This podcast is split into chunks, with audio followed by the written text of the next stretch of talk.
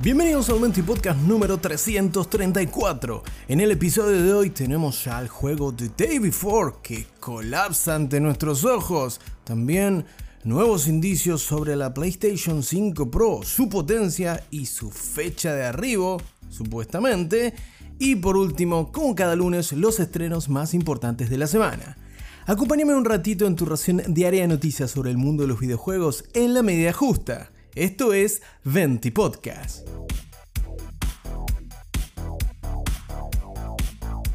Este 2023 sin duda es un año memorable respecto al mundo de los videojuegos. Por un lado tuvimos auténticos titanes que se convirtieron en clásicos modernos de este medio, como ser el multipremiado Baldur's Gate 3 que se llevó el juego del año en el evento de la semana pasada de los Games Awards de Geoff Keighley. También tuvimos la continuación de ese majestuoso Breath of the Wild con un Tears of the Kingdom que replanteó la fórmula y nos llevó más allá en una nueva aventura de Legend of Zelda. Ni hablar de la exitosísima continuación de Marvel's Spider-Man 2 de Insomnia Games o el majestuoso Alan Wake 2 de Remedy. Y la verdad, la lista continuaría con Final Fantasy XVI, el refrescante Hi-Fi Rush, el increíble Sea of Stars que se llevó el premio al Indie del año, y la verdad seguramente me estoy olvidando de un montón de juegos que nos dieron mucha felicidad y nos sorprendieron en este 2023. Aún así, tuvimos sorpresas no tan agradables como ser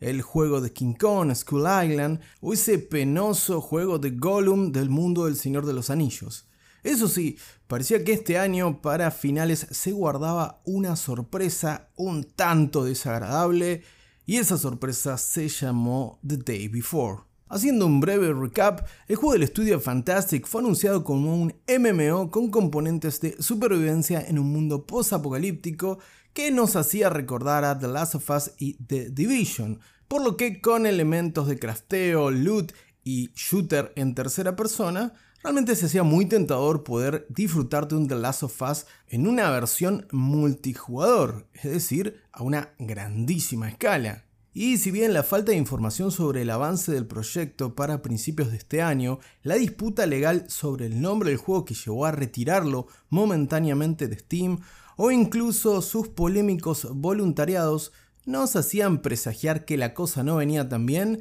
creo que nada nos había preparado para este auténtico desastre a una escala que no deja de sorprender y deja al propio Hassan Karaman como un tipo serio incluso es que luego de diferentes retrasos, The Day Before finalmente hizo su estreno en Steam la semana pasada, más concretamente el 7 de diciembre. Inmediatamente el juego fue publicado, comenzaron las críticas extremadamente negativas en Steam que fueron escalando y escalando y no cesaban. Problemas con conexión con los servidores y una experiencia de juego lamentable hacía prever que las cosas no pintaba bien para el estudio Fnatic. No obstante, las quejas más importantes de los jugadores era que se trataba de una estafa y de que el juego simplemente no presentaba componentes de gameplay que habían mostrado y prometido, como ser tan básicamente el hecho de no ser un juego MMO tal como se había publicitado. Pero si bien los más optimistas podían esperar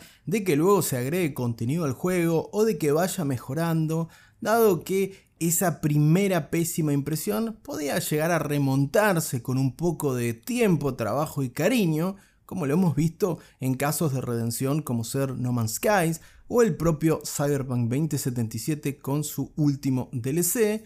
Bueno, parece que no es el caso de Fantastic con The Day Before, porque a menos de una semana del estreno del juego y a pocas horas luego de que anuncien que llegarían actualizaciones que mejoren la experiencia de The Day Before, Fantastic confirmó que cierra completamente sus puertas. Algo que alimenta la teoría de que esto era una estafa desde el principio. Hubo muchos usuarios en las redes e incluso creadores de contenido que advirtieron que esto se trataba de un asset flip o una estafa, es decir, que estaban publicando un juego completamente genérico con elementos prehechos para tratar de sacar un poco de dinero. Recordemos que este no es el primer proyecto de Fantastic, pero sí claramente es el último, porque como te decía, en la comunicación a través de sus redes sociales, mencionan que hoy 11 de diciembre el estudio cierra sus puertas que lamentablemente The Day Before ha fallado financieramente en los objetivos y la falta de fondos no les permite continuar operando.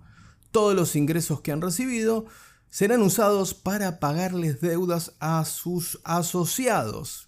Además, la misiva continúa indicando que invirtieron todos sus esfuerzos, recursos y horas posibles en el desarrollo de The Day Before, que era su primer gran proyecto o su primer juego a gran escala, luego de The Wild Eight y Prop Night, dos juegos menores de los últimos años, y que realmente querían lanzar nuevos parches y nuevos contenidos que nos permitan ver el verdadero potencial de The Day Before. Además, cierran diciendo que es importante aclarar que no tomaron ningún dinero del público durante el desarrollo de este proyecto, ya que no hubo pre-orders y tampoco hubo una campaña de financiamiento colectivo. Hemos trabajado incansablemente por 5 años derramando nuestra sangre, sudor y lágrimas en el juego.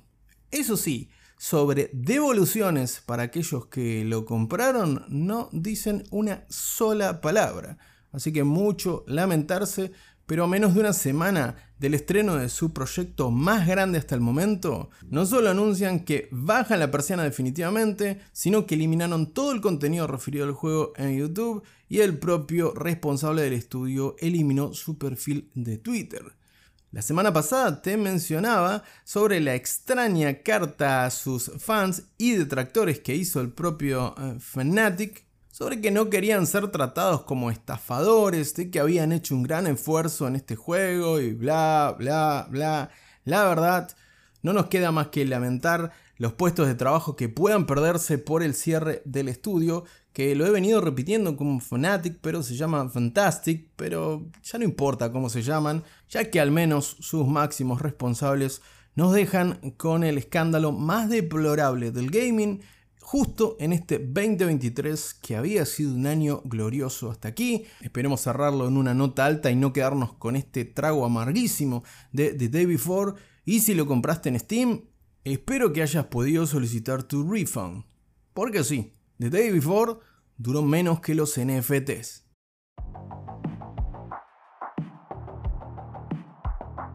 Continuamos este evento y podcast y como ya suele ser tradición, especialmente los días lunes, tenemos una nueva sección Un mito Hueda para ti. Es que sí, resurgieron los rumores sobre la próxima consola de Sony. Y no estoy hablando de la PlayStation 5 Slim ni tampoco de la PlayStation Portal Remote sino que hablamos concretamente de PlayStation 5 Pro, ya que comenzó a correr nuevamente el rumor y algunas especificaciones sobre qué tendría debajo del capot la próxima gran consola de Sony PlayStation. El título más rimbombante de esto que hasta ahora son netamente rumores, o sea, es todo humo por ahora, es que sería la consola más potente jamás hecha, ya que en los papeles superaría la potencia de la Xbox Series X, la consola de Microsoft, que es la más potente objetivamente hablando para el segmento de consolas hogareñas. En algunos aspectos se anticipa que PlayStation 5 Pro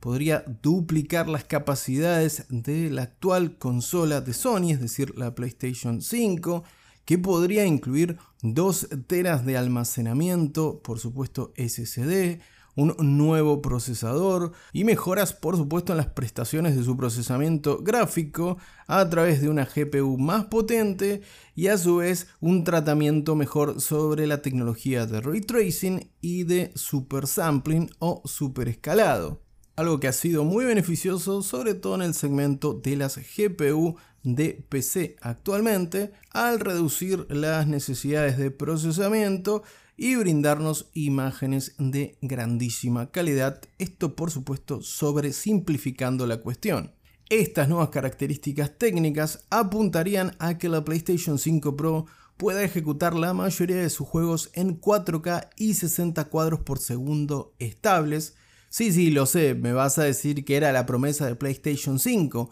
y ocurrió lo mismo con PlayStation 4 y PlayStation 4 Pro, que terminaba ofreciendo un poco más de potencia bajo el capot, lo que le permitía ir un poco más holgada y darnos gráficos en mayor resolución. En algunos casos de estas elucubraciones sobre la potencia de PlayStation 5 Pro, hay algunos que arriesgan que alcanzaría los 8K con 30 cuadros por segundo, una resolución completamente innecesaria en mi humilde opinión a estas alturas, pero que sin duda será bienvenida si la PlayStation 5 Pro puede con ella. Por último, si bien no sabemos aún el price point ni otros detalles oficiales, porque Sony no ha hablado al respecto, son solo rumores hasta el momento, el que se expresó fue el bueno de Tom Henderson del sitio Insider Gaming, que ya es un abonado del segmento Humito Weda de este 20 podcast y además tiene en su prontuario haber anticipado el estreno de PlayStation Portal Remote y PlayStation 5 Slim.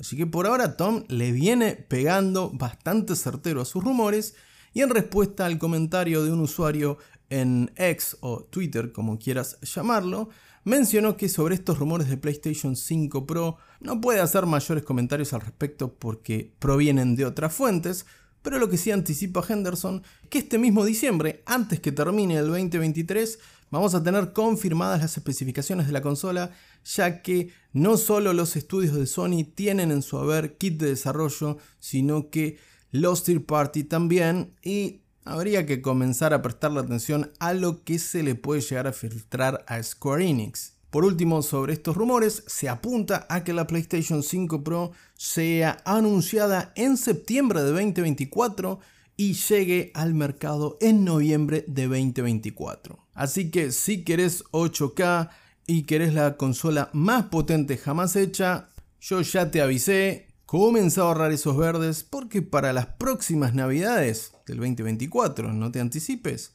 tal vez podrías tener la PlayStation 5 Pro en el arbolito.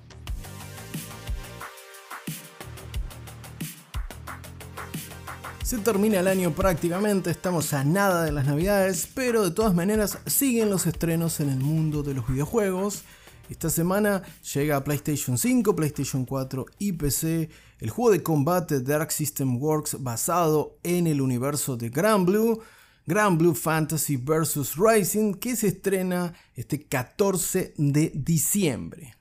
Otro que llega este 14 de diciembre también es el relajante Palia, el juego de simulación, crafteo y un poco de granjita que nos propone una aventura super chill de simulación en una tierra fantástica en el género MMO y que además llega este 14 de diciembre a Switch y a PC de forma completamente gratis. Y otro que llega el 14 también, los estrenos más importantes de esta semana coinciden todos en fecha, es House Flipper 2, que si Palia te parecía relajante, bueno, House Flipper 2 es básicamente falopa para aquellos que adoran los juegos de simulación y construcción y en el cual te puedes convertir tu propio hermano a la obra sin que nada te perturbe.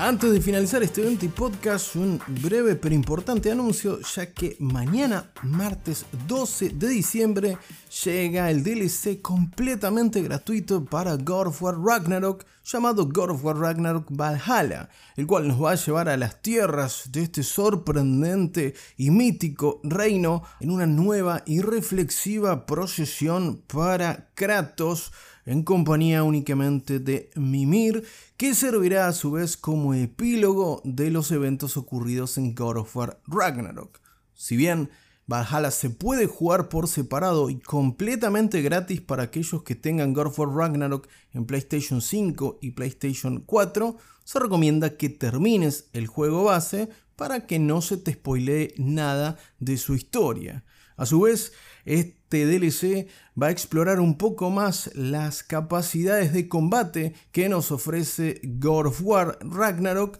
con elementos de tipo roguelite, es decir, que vamos a tener diferentes incursiones en las que vamos a variar nuestra selección de combate, armas, habilidades, glifos, hasta que demos con la combinación que más nos apetezca una especie de Live, Die and Repeat, como suele ser en los juegos roguelite. El primero que se me viene a la mente es Hades, juego que adoro, dicho sea de paso. Pero volviendo a God of War Ragnarok, para aquellos que disfrutaron el combate de este juego, entre los cuales me cuento, sin duda, este DLC Valhalla va a ser toda una experiencia para poder liberar todas tus habilidades de combate y convertirte en el dios de la guerra definitivo. Así que si te quedaste con ganas de un poco más de God of War, a partir de este 12 de diciembre y de forma completamente gratuita, no te olvides de descargar este DLC para tu versión ya sea de PlayStation 4 como de PlayStation 5 de la última aventura de Kratos y compañía.